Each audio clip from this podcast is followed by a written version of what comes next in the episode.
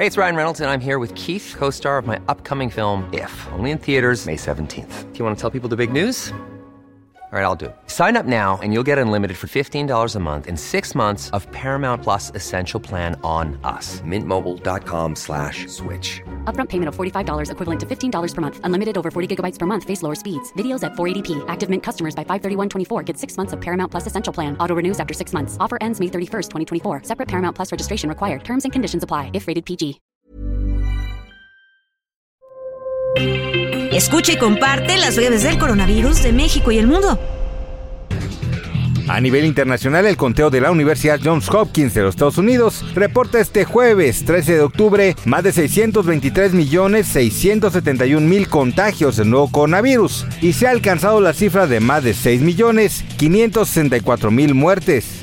El uso del cubrebocas será obligatorio en la Ciudad de México, así lo informó Eduardo Clark, director de Gobierno Digital de la Agencia de Innovación Pública de la capital del país. Refirió sobre las recomendaciones del Gobierno de México donde se sugiere el uso de mascarillas en lugares cerrados, por lo que añadió que cada entidad debe de adecuar esos lineamientos a los que acaba de publicar la Administración Federal.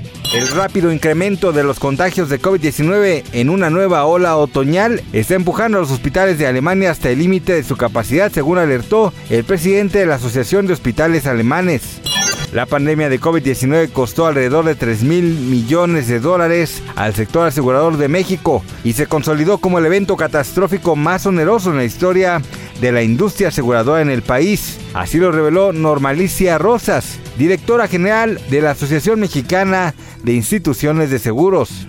El Comité de Emergencia de la Organización Mundial de la Salud para la pandemia de COVID-19 celebró una nueva reunión trimestral para evaluar la situación mundial y analizar si el coronavirus sigue constituyendo una emergencia internacional en un momento de contagios y fallecimientos relativamente bajos.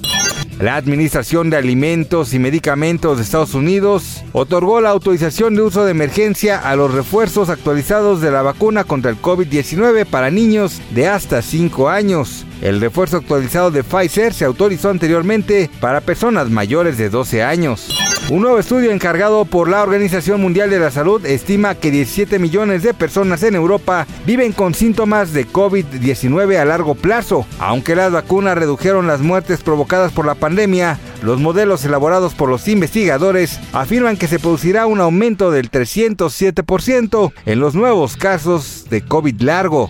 Para más información del coronavirus, visita elheraldodemexico.com.mx y nuestras redes sociales.